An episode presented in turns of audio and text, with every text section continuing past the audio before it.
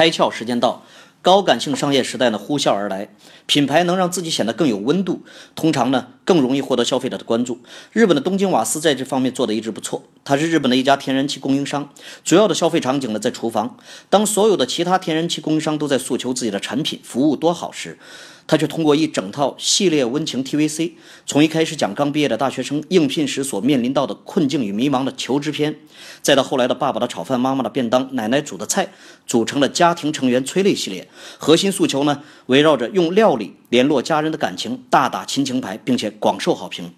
对于消费者来说，其实呢，功能是标配，情感才是强需。品牌要收割消费者，就必须传达自己的品牌价值观，向他显示自己的人文关怀，而且要坚持不懈，天天讲，年年讲，直到成为品牌的核心标识。所以说啊，所有的伟大品牌其实都是坚持出来的，都是重复出来的。今天你开窍了吗？更多节目，请扫描封面二维码，关注公众号“开窍”，和更多小伙伴一起来听故事，开脑洞。